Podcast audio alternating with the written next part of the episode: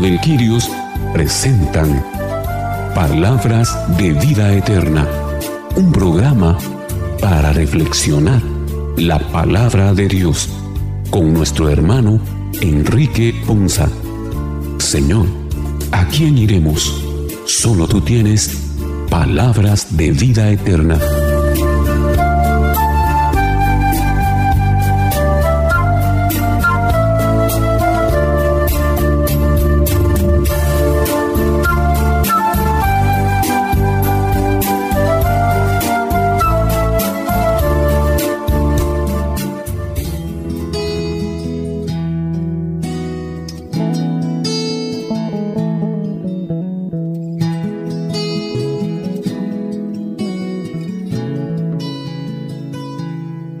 Les bendiga hermanos, qué bendición y qué alegría para nosotros el día de hoy poder llegar una vez más hasta ustedes con este su programa Palabras de Vida Eterna. Un programa en el que Dios, como siempre, nos regala en su infinita bondad la oportunidad de reflexionar las lecturas correspondientes a la liturgia de este vigésimo domingo del tiempo ordinario.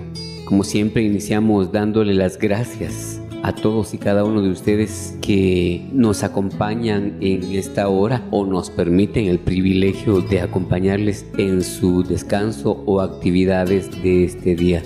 También agradecemos a cada uno de los hermanos que hoy estarán reflexionando con nosotros en este programa. E iniciamos también, como ya es costumbre, agradecidos con Dios agradeciendo su bondad, su favor, su bendición y su gracia y su provisión, todo su amor que se derrama en nosotros cada día de nuestra vida. E iniciamos también invocando el nombre del Padre, del Hijo y del Espíritu Santo. Amén y nos encomendamos a Dios nuestro Padre para reflexionar con corazones dispuestos, clamando para que su Espíritu Santo venga y se derrame en medio de nosotros. Por eso, en unidad espiritual, comenzamos a disponer nuestro corazón para iniciar nuestro programa e iniciamos invocando, ven Espíritu Santo, llena los corazones de tus fieles, enciende en ellos el fuego de tu amor Envía, Señor, tu Espíritu para que renueve la paz de la tierra y nuestras vidas.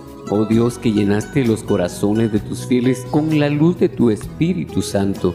Concédenos que, guiados por este mismo Espíritu, vivamos siempre con rectitud, para que así gocemos por siempre de tu consuelo. Te lo pedimos por Jesucristo nuestro Señor. Amén. Si el domingo pasado, en la liturgia correspondiente, el Señor Jesús nos invitaba a estar vigilantes, hoy nos propone y pone el acento en cuanto a la fortaleza que necesitaremos para poder ser coherentes con nuestra decisión de seguirle a Él. Con nuestra mirada puesta en Jesús, el Señor, el consumador de nuestra fe, comencemos nuestro programa de hoy llenos de alegría y con nuestros corazones dispuestos para así ser iluminados y edificados en la palabra del Señor. En el capítulo 38, los versículos 4 al 6 y versículos 8 al 10 del libro del profeta Jeremías, vemos hoy una figura impresionante de cómo un profeta puede provocar tantas contradicciones en la sociedad en la que Dios le manda hablar en su nombre Escuchemos atentos la primera lectura. Lectura del libro del profeta Jeremías.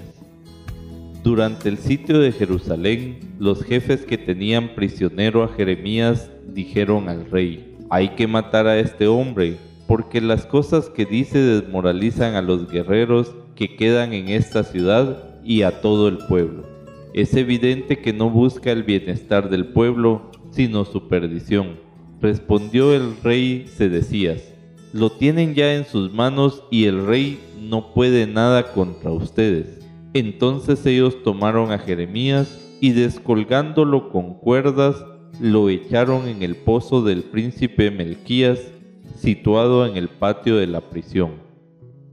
En el pozo no había agua, sino lodo, y Jeremías quedó hundido en el lodo. Ebed Melech, el etíope, oficial de palacio, fue a ver al rey y le dijo, Señor, está mal hecho lo que estos hombres hicieron con Jeremías, arrojándolo al pozo, donde va a morir de hambre. Entonces el rey ordenó a Ebed-Melech, toma treinta hombres contigo y saca del pozo a Jeremías antes de que muera. Palabra de Dios. Te alabamos, Señor. En la primera lectura lo que nos quiere decir es que el camino del cristiano no es fácil. Y si el domingo pasado Dios nos invitaba a estar vigilantes, ahora nos pide que tengamos fortaleza, porque vamos a necesitar para poder tomar las decisiones para seguirlo a Él en, el camino. Y es que seguir a Jesús no es fácil, hermanos. Para seguir a Jesús hay que tener primero el deseo de hacer lo que Él nos diga, porque es un mandato, un mandato de Dios, no es eh, opcional y mm, por eso es que tenemos el ejemplo del profeta Jeremías, que era un signo de contradicción, y también Jesús nos habla sobre la división que Él mismo va a provocar en nuestra vida. No es fácil.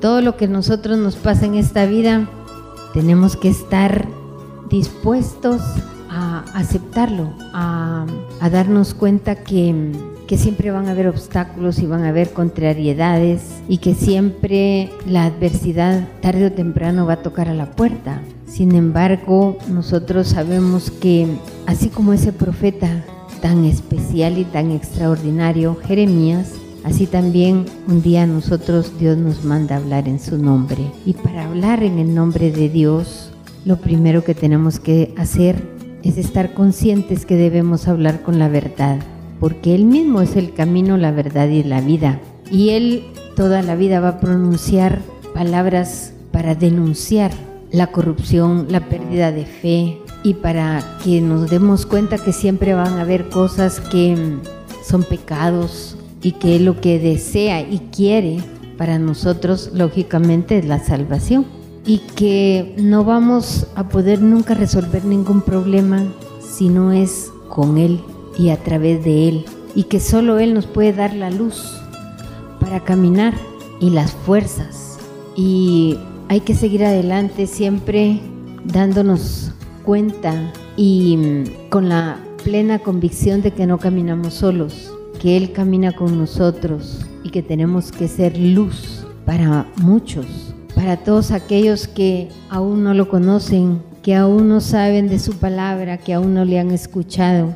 Para nosotros es una dicha conocerle y estamos en la lucha de seguirlo, para lo cual debemos de pedirle a Él que nos ayude a verdaderamente ser auténticos en este seguimiento y en este luchar y tratar de cumplir con su palabra y reconociendo que sus mandamientos también, aunque no son fáciles de cumplir, Él sabe que lo podemos hacer porque precisamente por eso nos los manda, porque sabe que estamos en la capacidad de elegir en el bien y el mal, de discernir qué es algo bueno y qué es lo mejor para nuestras vidas. En esta primera lectura podemos dar cuenta cómo muchas veces la palabra del Señor dicha a través de los profetas dañan a muchas personas porque no están de acuerdo con ella. Y es que recordemos que la palabra del Señor va acompañada de verdad. Y muchas veces el que nos digan la verdad nos duele, nos acusa, nos hiere y nos da ese sentimiento adverso que no podemos aceptar esa palabra. Es aquí como vemos al profeta Jeremías cuando en algún momento él profesó para el rey a favor del pueblo y muchos no tomaron en cuenta esa palabra aun cuando iba a ser de beneficio para ellos.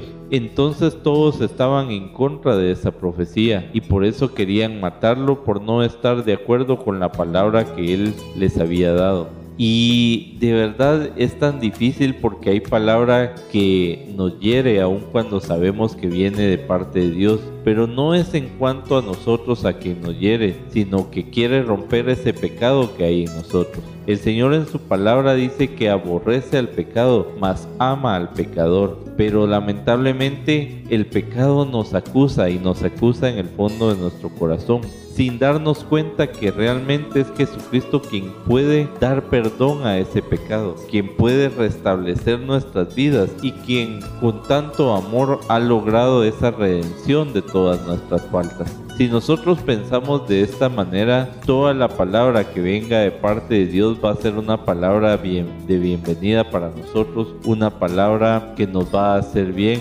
una palabra profética que puede darnos vida y vida en abundancia como nos quiere dar el Señor, que puede venir a restaurarnos del pecado y que puede venir a darnos fortaleza y una nueva esperanza, siempre y cuando nuestros actos sean acompañados también de esa palabra, porque nada tiene sentido si nosotros solo escuchamos eh, decir algunas promesas del Señor y no le damos cabida. Por eso precisamente se dice que lo más importante no es creer en Dios, sino creerle a Dios. Y cuando el Señor habla a través de los profetas debemos de darle certeza porque viene acompañado de tanto amor para nosotros por medio del Señor. Disfrutemos entonces cuando el Señor habla a nuestras vidas, habla a nuestros oídos y quiere tocar nuestros corazones que aprendamos a disfrutar realmente de la compañía del Señor y que abramos nuestros oídos y nuestro corazón a su palabra.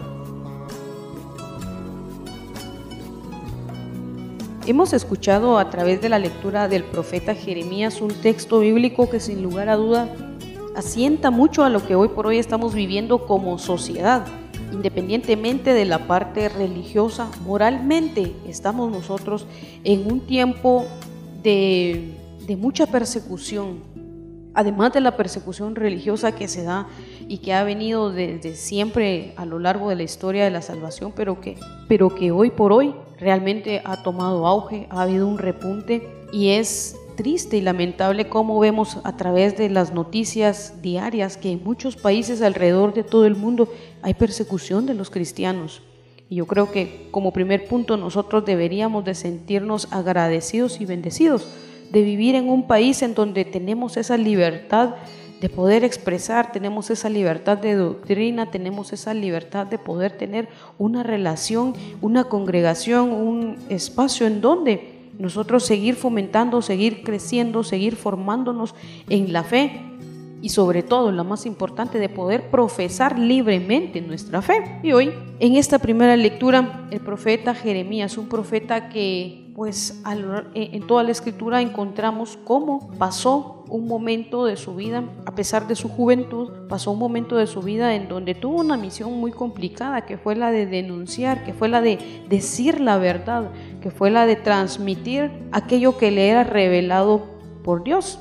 Y hoy nosotros eh, pues no estamos, no estamos en algo muy, muy diferente en esta sociedad en la que vivimos hoy por hoy, cada uno de nosotros tenemos ese mismo llamado. Incluso más que antes, incluso más que ayer. Es necesario, es vital y casi que es obligación de nosotros el poder alzar la voz, el poder defender la verdad, el poder defender lo que es correcto, lo que es agradable a Dios. Ahora nos recuerda también la misma lectura que no nos debemos de sorprender. Y claro, claro ejemplo es lo que nos muestra la liturgia en la primera lectura.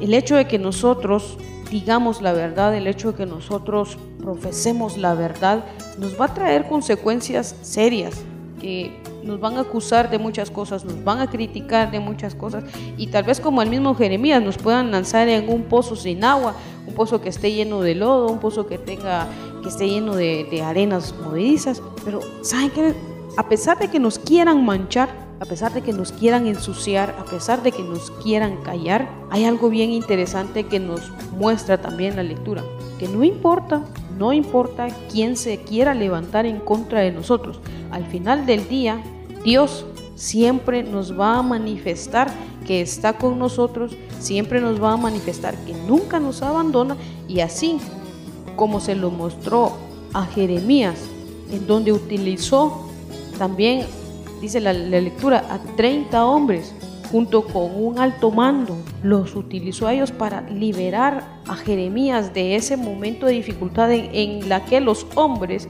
lo querían hacer matar, lo querían hacer sufrir, Dios también utilizó y lo liberó y de esa manera le mostró que estaba con él. Y eso es algo que nosotros debemos de tener muy presente en todo momento.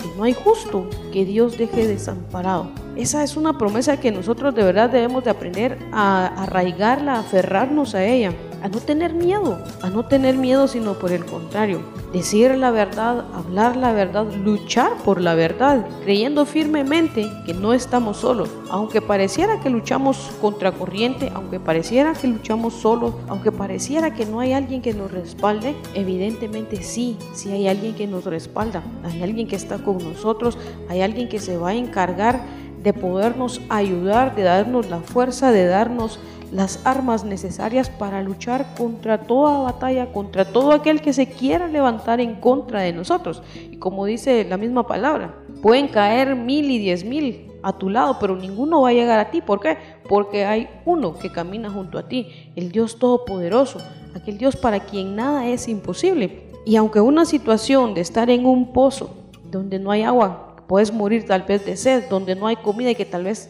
pensás que te vas a morir de hambre en un, en un momento en donde crees que, que, han ensuciado tu vida, por tanto que han hablado mal de ti a razón de lo bueno que estás tratando de ser para agradar a Dios, sabes que no hay por qué tener miedo, no hay por qué tener angustia, porque al final del día Dios mismo va a ser quien te va a rescatar de ahí, Él te va a sacar de ahí, porque Él no puede mandarte a un lugar desamparado y no lo va a hacer y tampoco te va a dejar vendido en una situación de esa. Él va a estar ahí, te va a echar la mano, te va a ayudar, te va, al final de cuentas, le va a mostrar al mundo que tu Dios es un Dios de poder, con toda la capacidad de poderte sacar incluso de la situación más complicada. Y cuando tu enemigo piensa que te ha vencido, cuando tu enemigo piensa que te ha derrotado, ahí es donde Dios se va a manifestar y te va a sacar en victoria. ¿Para qué? Para que puedas testificar lo grande de su poder, para que puedas testificar que ciertamente toda, toda vez que tú trates de vivir en la justicia de Dios, Él siempre, siempre, siempre va a estar a tu lado para respaldarte y para mostrarle al mundo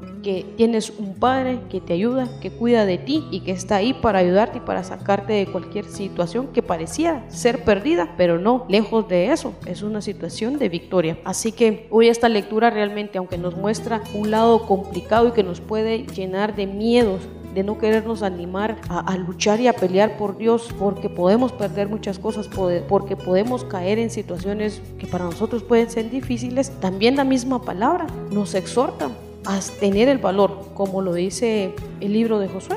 Esforcémonos y seamos valientes, tengamos esa valentía, sabiendo y confiando con todo el corazón y con toda el alma de que Dios siempre nos va a ayudar para salir victoriosos y para salir, como dice el dicho, en caballo de blanco de cualquier mala situación que pudiera ser a causa de la verdad. Muchas veces en el caminar del Señor hay gente que tiene envidia, gente que quiere hacer daño, gente que quiere destruir la obra que Dios hace. Mucha gente cuando hay profetas que tienen que anunciar y denunciar, a mucha gente no le gusta que los denuncien, no les gusta que les hagan ver sus errores y entonces empiezan con actitudes para poder y con una persecución para poder matar o deshacer o desprestigiar a, los, a los servidores de Dios, a los hijos de Dios y a la obra que Dios quiere realizar en su vida. Entonces, aquí en este caso a Jeremías le tenían un odio y lo persiguieron. ¿Por qué? Por, por, lo que habían dicho. Y entonces el rey, cuando lo llevaron ante el rey, le dijo, bueno, yo no puedo hacer nada por él. Muchas veces la gente, sea, los quienes mandan se hacen los locos. Hay mucha gente que no que permite las cosas, permite las cosas y permite que, que obren mal y permite que a la gente, a la gente que está trabajando bien en el servicio, en el, en quehacer, en el servicio al Señor, eh, permite que, que, los toquen, que los, que los desagraden, que los humillen, que los avergüencen. El Señor siempre rescata a, los servidores y a los hijos de Dios. Y entonces les da un, escarmiento y les, les da una posición diferente. ¿Por qué razón? Porque la gente, esta gente quiso escarmentar con Jeremías, quiso obligar a Jeremías, lo metió en un pozo donde se iba a morir de hambre, estaba hundido, estaba sin poder salir, sin poder eh, apoyarse para, para poder sobresalir, habían tapado el pozo, no se escuchaba nada, no se escuchaba la voz y, estaba en un momento de soledad, en una encrucijada muy fuerte. Pero llega, siempre el Señor manda un ángel, siempre el Señor manda una ayuda adecuada, siempre el Señor hace una solución. Y manda a un hombre a hablar con el rey y le dice, mira, lo que hicieron tus hombres no está bien, no es justo lo que están haciendo. Y entonces le dijo, puedes tener problemas de, la gente que viene del Señor, de las obras que viene del Señor. ¿Ya? Y él entonces le dijo, bueno, se conmovió el rey, mandó a sacarlos y ahí te podemos ver varias cosas importantes. Primero, el amor, la bondad y la compasión de Dios. Segundo, hay gente que a pesar de, que los otros están obrando mal, hay gente que quiere obrar el bien, que trata de rescatar, que trata de perdonar, que trata de levantar, que trata de obrar, que trata de llevar y que trata de... y que intercede por, las obras malas, que intercede ante los reyes, que intercede ante la gente que toma decisión para que dejen de hacer obra mala. Y sobre todo cuando está en, hay injusticias como la que le están haciendo Jeremías, una intercesión muy fuerte. Y entonces mandaron a sacar a Jeremías. El rey accede a sacar a Jeremías accede ya no seguir con ese castigo, accede a no permitir estas cosas. Entonces siempre hay una persona que intercede para hacer el bien, siempre hay una persona que intercede para que uno reflexione, siempre hay una persona que envía al Señor para tratar de hacer una liberación. Y esta persona ya con el rey le dice, ¿cómo va a ser posible que hayas hecho eso? No es bueno que vayan arrojado a la cisterna a morir de hambre y no hay pan para, y, porque ya no hay pan en la ciudad. Y entonces el rey se da cuenta de la obra de Dios, se da cuenta de la maldad con la que hizo, se da cuenta que dándole la oportunidad a mucha gente, mucha gente trabaja con maldad, con egoísmo, con crueldad y con, con, con mucha mala intención. Y va y recoge a Jeremías, va y saca a Jeremías, va y libera a Jeremías. Y entonces en ese momento la liberación lleva a la compensación, a la compasión humana. Y los hombres tiraron las sogas y lo sacaron, lo liberaron y lo restauraron. A tal extremo, ya que Jeremías pudo seguir su obra, Jeremías fue restaurado, el rey lo, perdonó, el rey lo liberó, el rey lo restauró, le, apoyó para restaurarse y le dio la obra grande. Hoy lo mismo te puede pasar a ti en la vida. Tal vez tienes muchos ataques de mucha gente porque están viendo la obra buena que tú haces. Tal vez a veces te sientes desesperado porque no camina la obra que tú quieres hacer. Pero es importante que en el momento en el que tú estás ahí donde estés viviendo, ores para que el Señor te apoye, te guíe, te dé la sabiduría. Y vas a ver cómo te envía ángeles, cómo te envía profetas, cómo te envía gente, que te va a ayudar a salir de los momentos difíciles. ¿Por qué? Porque la promesa de Él es que ninguno de sus hijos será avergonzado. Y ninguno de sus hijos, ¿ya? Ni ninguno de sus hijos será tratado mal y será levantado en la victoria y será prosperado y será bendecido y será desarrollado en el, amor de Dios. Que Dios te bendiga en este propósito, en esta meditación y en este encaminamiento que quieres dar en tu vida.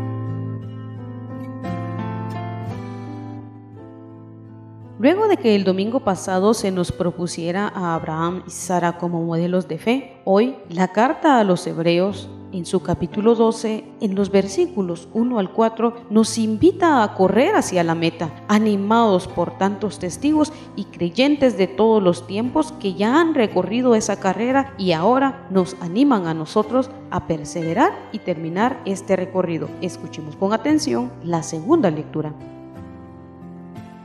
Lectura de la carta a los Hebreos Hermanos, rodeados como estamos por la multitud de antepasados nuestros que dieron prueba de su fe, dejemos todo lo que nos estorba, librémonos del pecado que nos ata, para correr con perseverancia la carrera que tenemos por delante. Fija la mirada en Jesús, autor y consumador de nuestra fe. Él, en vista del gozo que se le proponía, aceptó la cruz sin temer su ignominia y por eso está sentado a la derecha del trono de Dios. Mediten pues en el ejemplo de aquel que quiso sufrir tanta oposición de parte de los pecadores, y no se cansen ni pierdan el ánimo, porque todavía no han llegado a derramar su sangre en la lucha contra el pecado.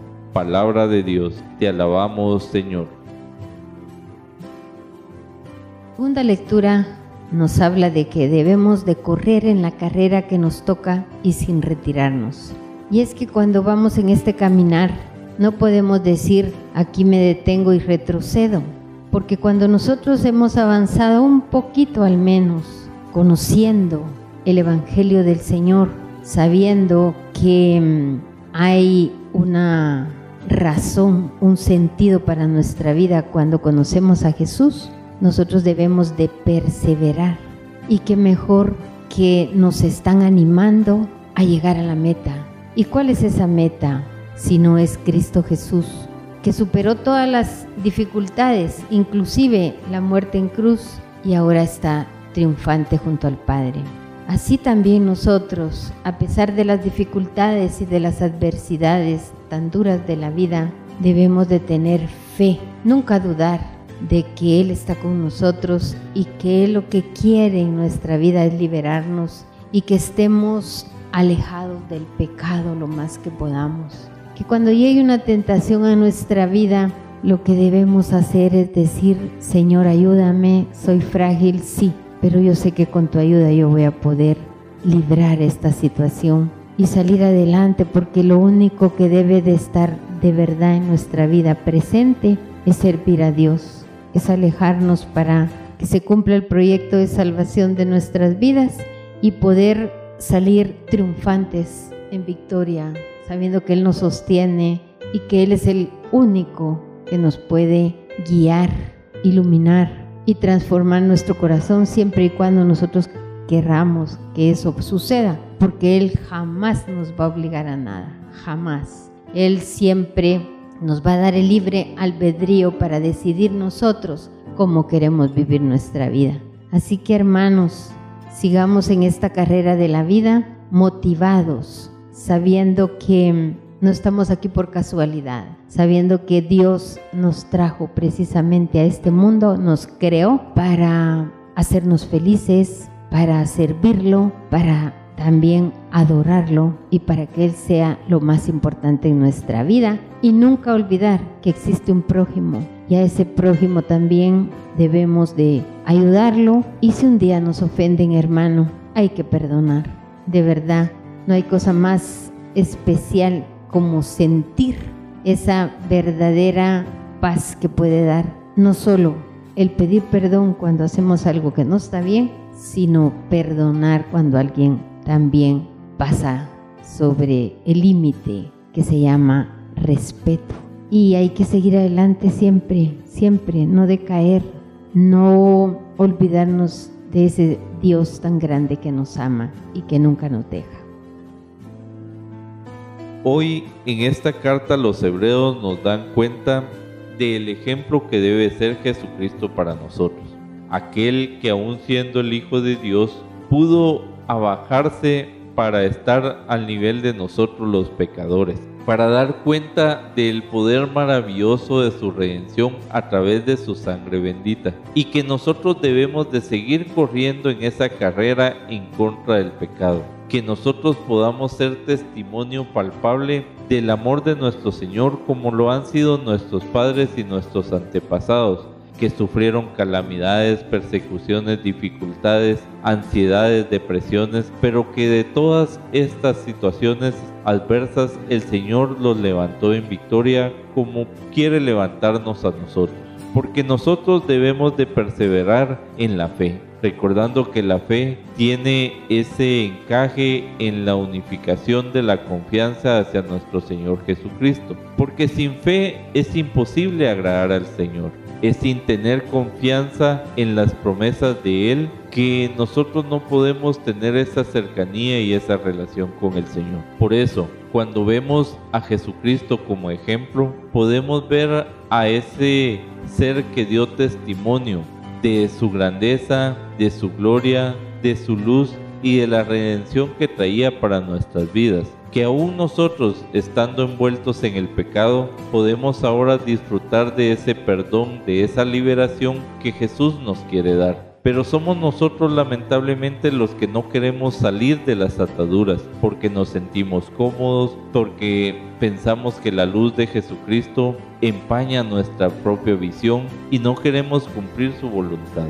Cuando nosotros podemos reflexionar que el Señor desencadenó para nosotros toda la liberación, el perdón y la redención, podemos entonces estar dispuestos a dar ese salto de fe, ese salto de confianza en Jesucristo, que ahora lo vemos con toda su gloria y con todo su poder sentado junto al Padre. Meditemos entonces del ejemplo que Jesucristo mismo nos da, porque Él derramó su sangre por nosotros y somos nosotros los que no valoramos ese acto. ¿Cuántas veces nosotros nos hemos sentido culpables y nos hemos sentido atados a tantas situaciones que van en contra de la voluntad del Señor, pero que es tanto estar en esa zona de confort que nosotros mismos nos sentimos bien estando esclavizados? El Señor quiere liberarnos y quiere liberarnos de toda opresión que el maligno nos está dando pero somos nosotros los que tenemos que salir de esa opresión dando gloria al Señor. Disfrutemos entonces el ejemplo del Señor y no solo el ejemplo, sino con gratitud ver que Jesucristo ha llegado a nuestras vidas para redimirnos de nuestros pecados y para que nosotros podamos encontrar su luz. La carta a los hebreos que escuchamos en la segunda lectura viene llena de una serie de, consejos que debemos de prestar atención. En primer lugar, algo súper, súper importante. Nos recuerda que es necesario que nosotros quitemos de nuestra vida y nos despojemos de todo lo que nos estorba. La verdad es que cada uno de nosotros sabemos conscientemente y, a ciencia cierta cuáles son las cosas que nos están estorbando para seguir avanzando en nuestro crecimiento espiritual, para seguir avanzando y fortaleciendo cada día más la relación que hemos decidido iniciar a tener con Jesús. Luego nos dice, librémonos del pecado que nos ata. Y eso es algo muy válido e interesante al mismo tiempo, porque la verdad es que muchas veces, a pesar de que hemos leído incontablemente, una cantidad de veces que Dios ya nos ha perdonado y que Él nos ha liberado de todo pecado, a veces nosotros mismos somos los que no creemos en eso.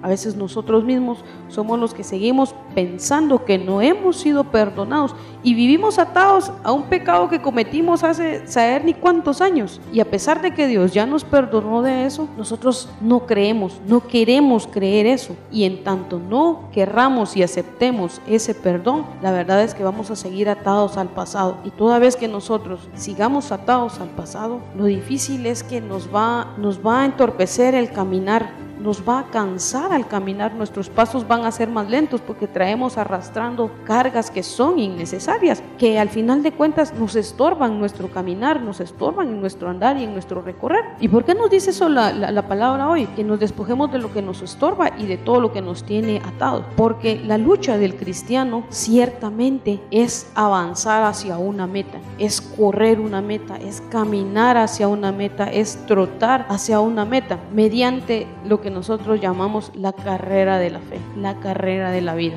puesto siempre con una mirada fija en Jesús. Esa es nuestra meta. Al final del día nuestra meta es Jesús. Esa debe ser nuestra máxima aspiración, nuestro máximo anhelo. Pero no podemos caminar, no podemos trotar, no podemos correr Miren, en la vida espiritual y en nuestro crecimiento, cada uno de nosotros va a su ritmo y podemos verlo y realmente se compara perfectamente bien con una carrera de atletismo. Todos corren, un montón de gente corre, cada quien corre a su ritmo. Hay unos que son más rápidos, otros que son un poco más lentos y hay algunos que ni, siquiera corren, simplemente caminan, otros trotan. Pero ¿sabe qué es lo importante? Lo importante no es la velocidad con la que va, lo importante es que es parte de, lo importante es que usted está en el proceso, lo importante es que va avanzando, rápido, lento o extremadamente despacio, no importa. Lo importante es ir avanzando, es no detenerse, no quedarse estancado, porque miren, en los eventos de atletismo lo más fácil es quedarse viendo por la tele y, a veces lo tachan a uno de,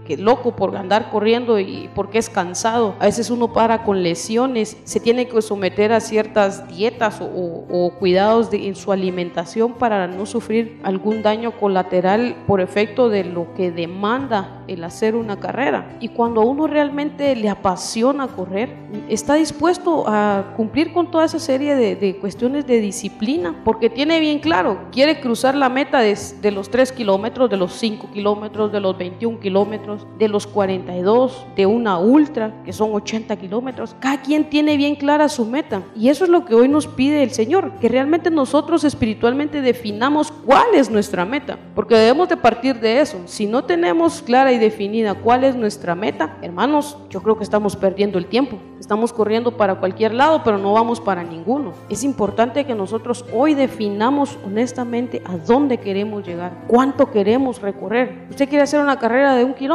ok, comience con un kilómetro, está bien, pero va a llegar un momento donde se va a aburrir porque ya no le va a sentir el sabor y va a ser necesario que aumente su distancia. Y cada vez, como pasa en atletismo, el mismo cuerpo le va pidiendo a uno más distancia y más distancia y más distancia y va creciendo el reto. Y de la misma manera pasa con la vida espiritual. Llega un momento donde nos acomodamos. Y si tú ahorita ya estás en un momento de comodidad, probablemente es que ya necesitas urgentemente exigirte espiritualmente un poco más, porque si no puedes caer en el error de acomodarte de tal manera que vas a dejar de sentir y vas a dejar de disfrutar y vas a dejar especialmente de tener e, esa pasión por el hecho de quererte esforzar de alcanzar algo, porque ya lo alcanzaste. Y eso te puede crear un desánimo. Y al final de cuentas un desánimo o una desesperanza lo que hace únicamente es debilitar tu fe. Por eso hoy Señor nos recuerda realmente que no nos cansemos, que no perdamos el ánimo, que nos retemos a nosotros mismos y que cada día nos pongamos nuevas, nuevas metas espirituales, metas más ambiciosas si ustedes quieren, pero que al final de cuentas exijan espiritualmente de nosotros nuestro mayor potencial, porque yo sé que cada uno de nosotros lo podemos dar a nuestro ritmo, a nuestra velocidad, a nuestro tiempo, lo podemos dar. Lo importante es que tomemos la decisión de querer dar ese poco más, de querer avanzar más, de querer avanzar cada día más y no quedarnos en lo que ya hemos logrado. Y ahora aquí también se me, me viene a la mente otra experiencia que, que yo he tenido, los que han tenido la misma experiencia que yo en el hecho de poder subir un volcán. La meta de uno es hacer cumbre y poder disfrutar de ver el amanecer de un nuevo día, el sol radiante de, de cómo es en el amanecer desde la cumbre de un volcán, pero para llegar a esa cumbre hace falta pasar toda la travesía. Y el típico error que cometemos todos cuando subimos por primera vez un volcán es llevar un montón de charadas que para empezar no nos van a servir y nos cansan el camino. Y probablemente en nuestra vida espiritual así nos pasó. Al inicio, la primera experiencia, por la motivación, por, el hecho de, de querer tener la experiencia, pudimos traer con nosotros muchas cosas que no nos sirven, que son innecesarias y que al final del día pues nos van a cansar y van a ser más dificultoso el alcanzar nuestra cumbre espiritual. Y hoy, pues también yo los invito a que reevaluemos la mochila que estamos cargando en nuestra carrera espiritual. Evalúe, hay cosas que son necesarias llevarlas. A veces o sea, es indispensable que llevemos un poco de alimento, pero un alimento que sea realmente sustentable para nosotros. Es necesario que llevemos líquidos para podernos hidratar. Es necesario que llevemos ropa adecuada para poder soportar las inclemencias del clima. Pues de la misma manera, en nuestra carrera espiritual, en nuestro ascenso hacia nuestra cumbre espiritual, es importante que nosotros también llevemos nuestro alimento. ¿Y cuál es nuestro alimento? Pues son todos los sacramentos que la iglesia nos ofrece. Nuestra comunión, el ir a misa, la confesión, el sacramento de la reconciliación, todos esos sacramentos que a nosotros nos sustentan y nos fortalecen y, y, permiten que nuestra fe esté nutrida, pero también necesitamos hidratarnos, necesitamos constantemente tomar de esa agua viva que solo viene del mismo Dios, del mismo Jesús, que Él es el único que nos puede dar esa agua que nos purifica, que nos refresca, que nos quita toda sed, que, que nos cae tan bien y tan rico en un momento de desesperación, por, por querer eh, saciar esa necesidad que tenemos. También es importante que nos alimentemos de esa agua viva que viene de Él para poder así ir realmente con todo lo necesario, a paso lento, a paso moderado, a paso rápido, no importa, pero ¿sabe qué es lo importante? Lo importante es no dejar de avanzar, lo importante es no retroceder, lo importante es no quedarse sin hacer nada y no perder el ánimo. Lo importante es realmente tener bien clara, bien fija la meta que queremos alcanzar, que usted quiere alcanzar y que luche y que se esfuerce por poderla alcanzar.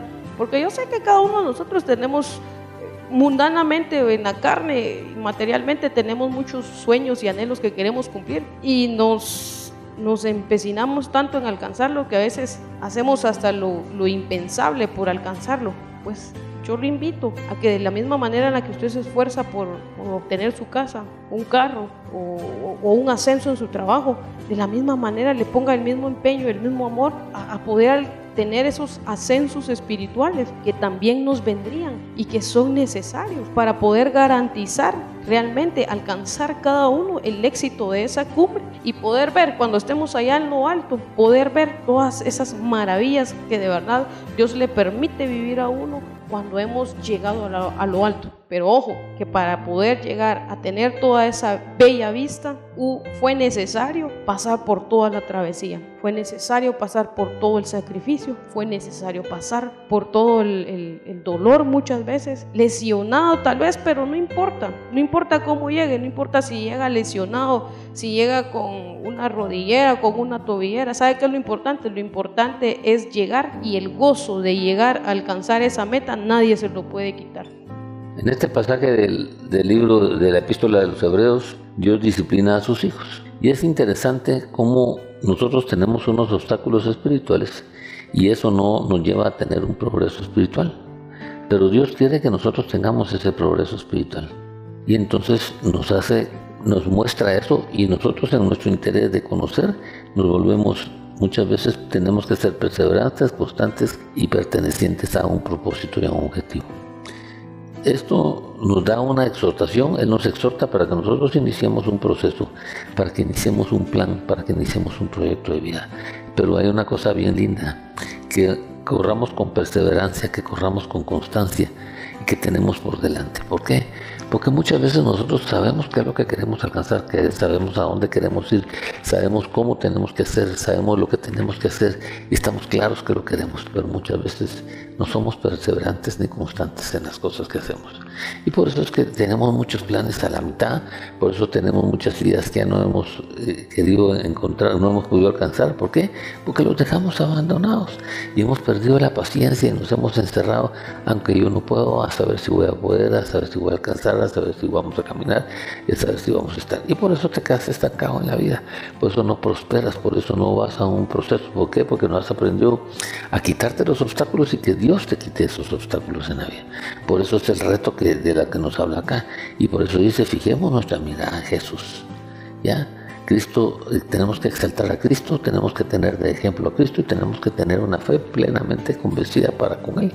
Porque si nosotros no tenemos una fe convencida para poder, para con Él, no podemos caminar, no podemos guerrear, no podemos ir, no podemos correr hacia las metas que Él quiere que nosotros tengamos y que alcancemos. Y por eso es que muchas veces nosotros no caminamos en ese proceso. ¿Por qué? Porque, ala, que pereza, ala, que tengo que dejar, ala, es que las cosas de Dios muy difíciles. No Toda obra que tú sueltas, toda obra que Él quiere hacer es para tu bien, para tu edificación, para tu prosperidad. Y quiere entregarte esas cosas grandes y maravillosas que Él tiene preparadas para ti. Y quiere desarrollar una obra de valor, de, grandeza y de purificación en tu vida. Por eso es que te lleva a ese proceso, por eso es que te, te hace ese reto. Pero tienes que tener la mirada fija en Él. ¿Por qué? Porque teniendo la mirada fija en Él, vas a, vas a ver cómo Él obra y entonces vas a llenarte de esa paz, vas a llenarte de esa fe y vas a empezar a seguir ese gozo ese gozo que Él quiere que tú tengas. Y por eso es que dice la vergüenza que ello significa y ahora están sentados a la derecha del trono de Dios. Fijemos la mirada en Jesús, el iniciador y perfeccionador de nuestra fe, quien por el gozo que le esperaba soportó la cruz, menospreciando la venganza, la vergüenza que ello significa. Jesús fue a la cruz a vivir, por eso dice la palabra de Dios en Filipenses, aceptó una muerte y muerte de cruz. Exalta la muerte de cruz. ¿Por qué? Porque la muerte de cruz en ese entonces era, se la hacían a las personas más despreciadas, más condenadas, que no tenían valor, no tenían ninguna oportunidad y que eran considerados ladrones. Y Jesús fue vendido por un ladrón y fue cambiado por un ladrón. Y a pesar de ello aceptó esa condición y por eso es que hace esa referencia.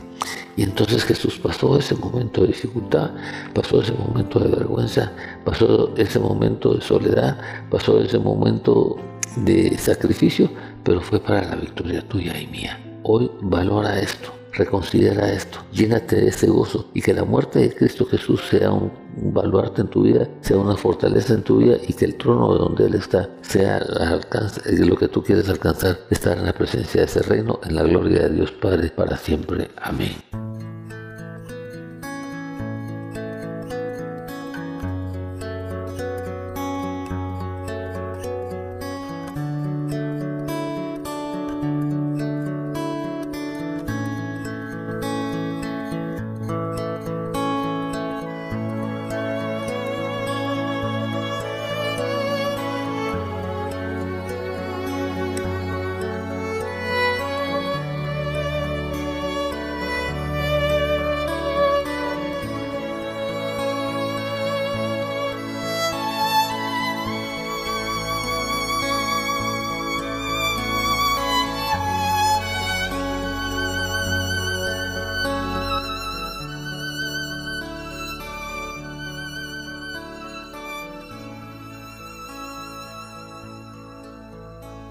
El Evangelio de hoy nos dice que el seguimiento de Cristo supone abundancia de sufrimientos y de conflictos.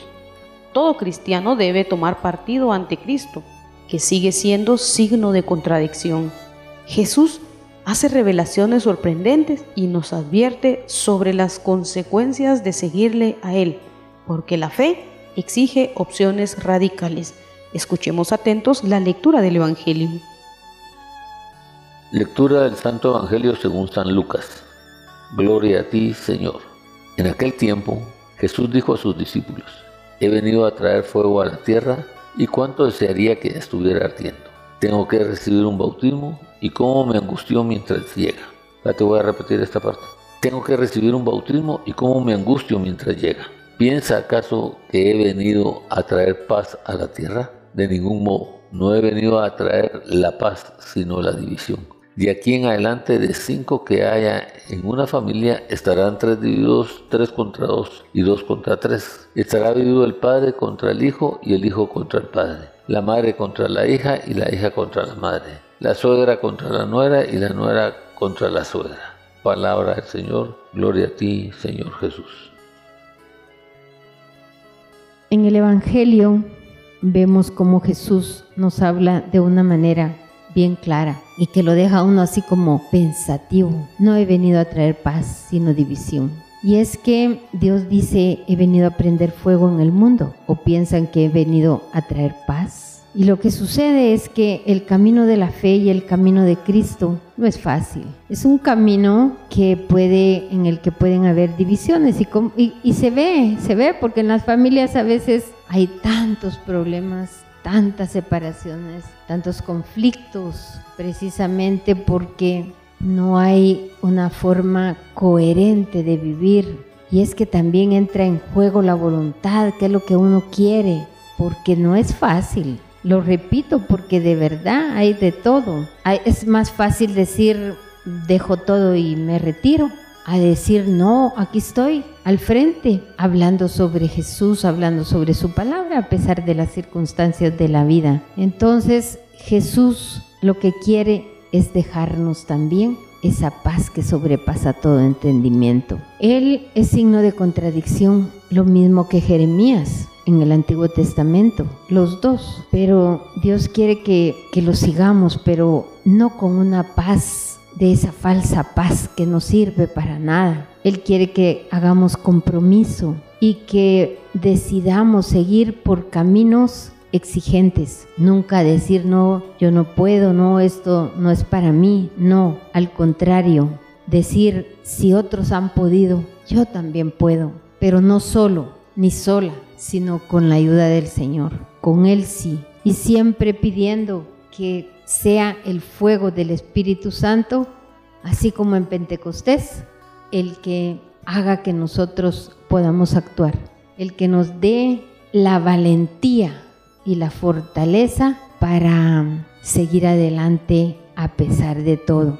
Este mundo tiene muchas facetas muchas situaciones que nos puede ofrecer y es un mundo también indiferente, es un mundo diferente al que nosotros debemos de vivir, porque cuando nosotros hablamos de ser cristianos es porque estamos optando por tener una mentalidad al menos parecida a la de Cristo. Y también hay muchas, eh, muchas leyes y a veces se vive doble moral y eso no, no se vale, eso no es justo, porque lo que Dios nos exige en la vida como cristianos, nosotros los católicos, es tener coherencia, coherencia en todos los sentidos de nuestra vida. ¿No es fácil? No, pero sí es posible y vale la pena buscarlo porque al final ¿quiénes somos los beneficiados?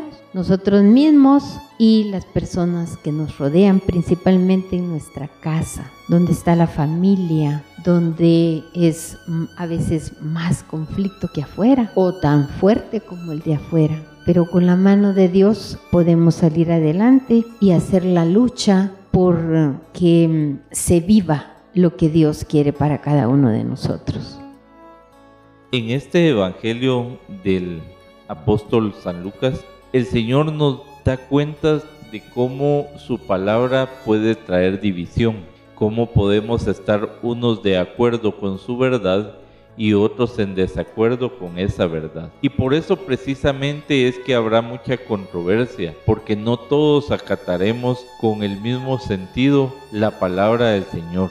No todos queremos la presencia del Señor en nuestras vidas y que Él sea nuestra guía en nuestro caminar, sino que precisamente aún en nuestro círculo más cercano que es nuestra familia pueden haber esas controversias y esas diferencias, porque muchas veces no no podemos visualizar con una lógica aceptable para nosotros la palabra del Señor. ¿Cómo es posible que el Señor venga a decirnos que si alguien te golpea una mejilla, pongas la otra? Pareciera para nosotros ilógico. O que si alguien te pide el manto, le des la túnica completa. Eso es, pareciera ilógico para nosotros. Pero en la lógica del Señor hay un propósito y hay una buena voluntad. Es llenarse de su amor para nosotros.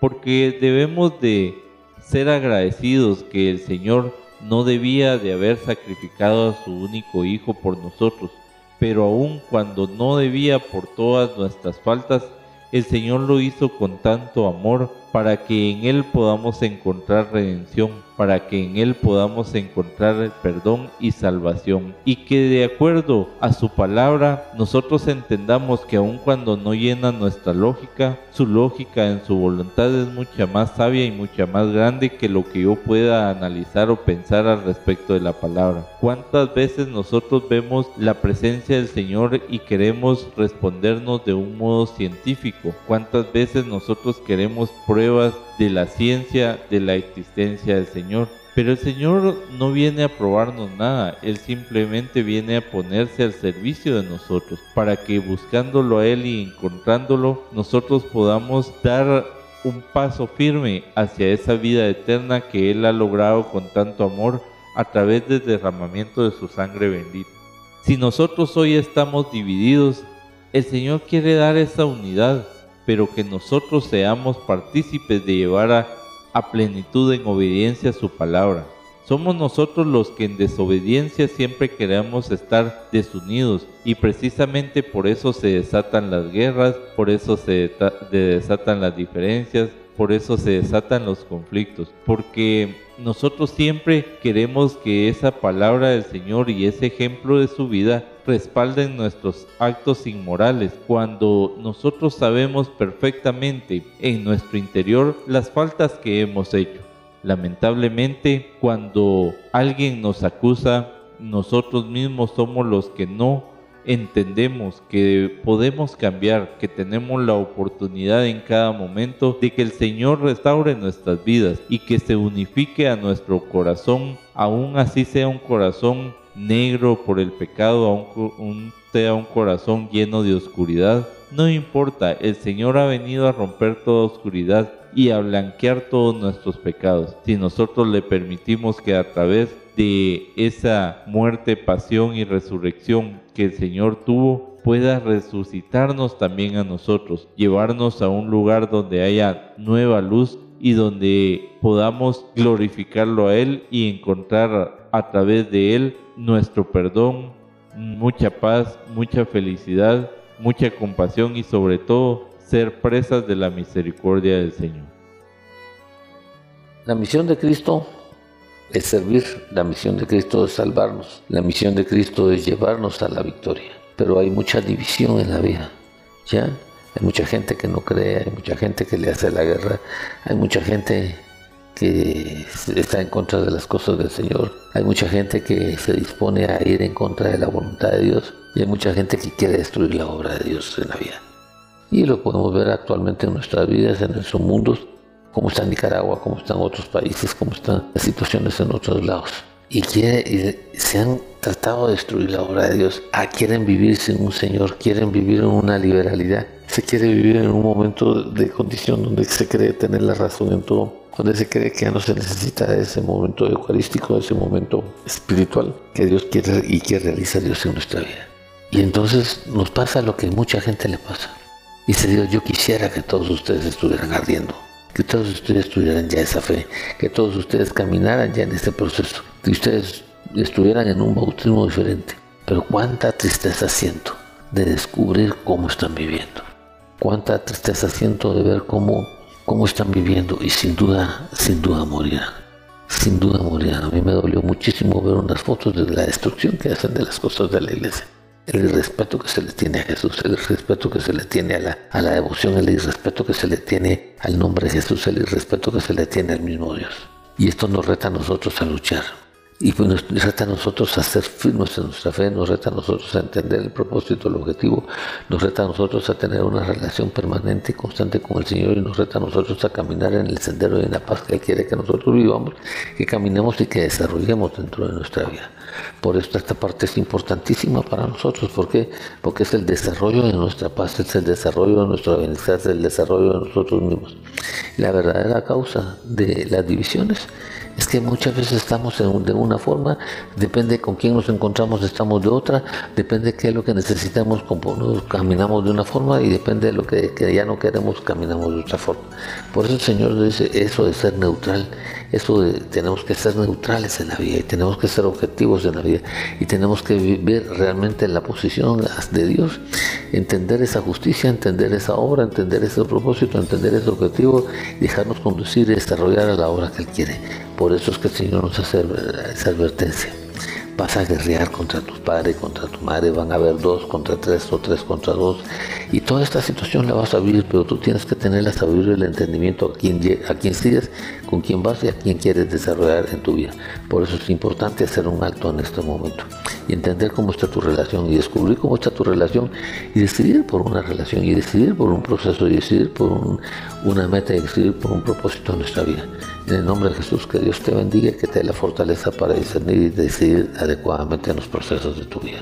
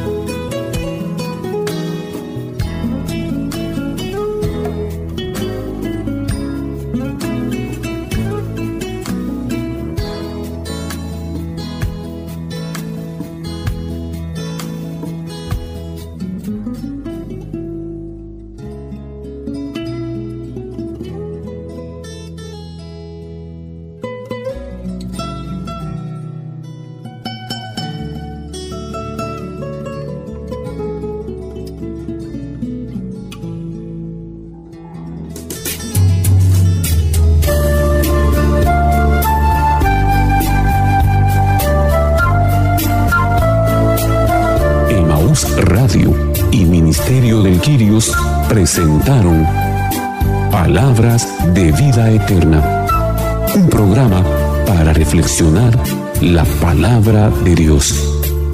Señor, ¿a quién iremos? Solo tú tienes palabras de vida eterna. Reporte este programa a Emaús Radio o búsquenos en Facebook como Ministerio del Girios. O visítenos en Avenida Reforma 1554, zona 9, edificio Reforma Obelisco, locales 8 y 9, segundo nivel, Ministerio del Quirios.